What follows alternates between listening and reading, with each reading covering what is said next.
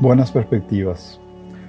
Con las elecciones como telón de fondo, donde los ciudadanos estamos definiendo quiénes van a gobernar nuestro país el próximo quinquenio,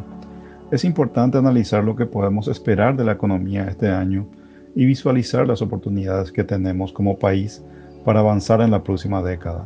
y las acciones necesarias para capitalizarlas. Este año, si bien las lluvias alcanzaron de manera dispar a las diferentes zonas productoras de soja de nuestro país, la mayor parte de la superficie cultivada recibió agua suficiente y la cosecha estimada más que duplica los resultados obtenidos en la zafra anterior con unas 9 millones de toneladas. Además, el caudal del río Paraná se ha normalizado en los últimos meses, lo cual permitió una recuperación de la generación de energía de las hidroeléctricas. Ambos factores provocarán un rebote del Producto Interno Bruto e ingresos netos adicionales de divisas por unos 2 mil millones de dólares, con efectos positivos en la actividad comercial y de servicios durante todo el año. El crecimiento del Producto Interno Bruto este año cerraría en alrededor del 6%, con la economía funcionando a su nivel potencial y con las políticas fiscal y monetaria en proceso de normalización en la medida en que el nuevo gobierno ratifique el proceso de convergencia hacia los parámetros de la ley de responsabilidad fiscal vigente. Tomando una perspectiva de mediano plazo, hay factores esperanzadores para mantener un ritmo de crecimiento económico importante, a pesar de las dificultades que impondrán los cambios en el orden económico mundial a consecuencia de los actuales conflictos geopolíticos y que están derivando en un menor dinamismo del comercio internacional aunque con menor impacto en las condiciones financieras en los mercados de capitales. Nuestra economía seguirá basándose en la producción agropecuaria en la próxima década,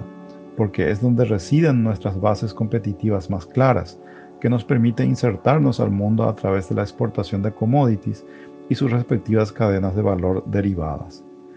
En la última década, también viene sumando un creciente desarrollo industrial integrado a cadenas industriales regionales a través de la maquila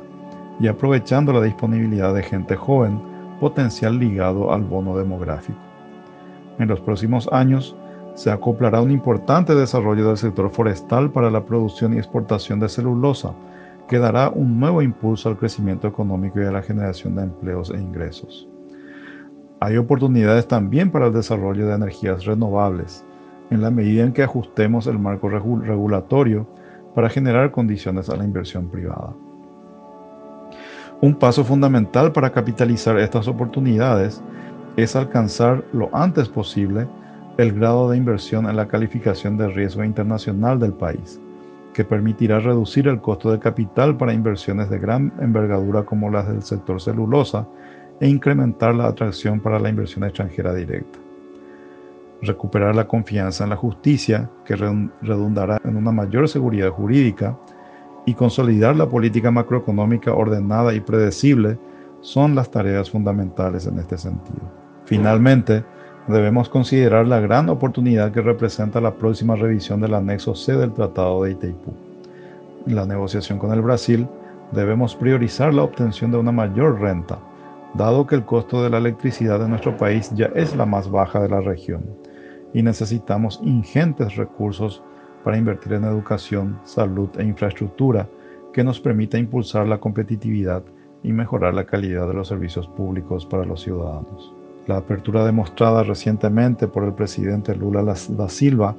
es muy auspicioso para alcanzar un acuerdo de mutuo beneficio. Las perspectivas son buenas para nuestro país. Este año la economía tendrá un rebote y hay oportunidades claras para seguir creciendo y generando empleos. Necesitamos un gobierno que comprenda estas oportunidades y lleve adelante las reformas necesarias para aprovecharlas, que combata la corrupción de manera efectiva, apoye la transformación de la justicia y que consolide las buenas políticas macroeconómicas. En unos meses veremos si el gobierno que estamos eligiendo el día de hoy está a la altura de las circunstancias.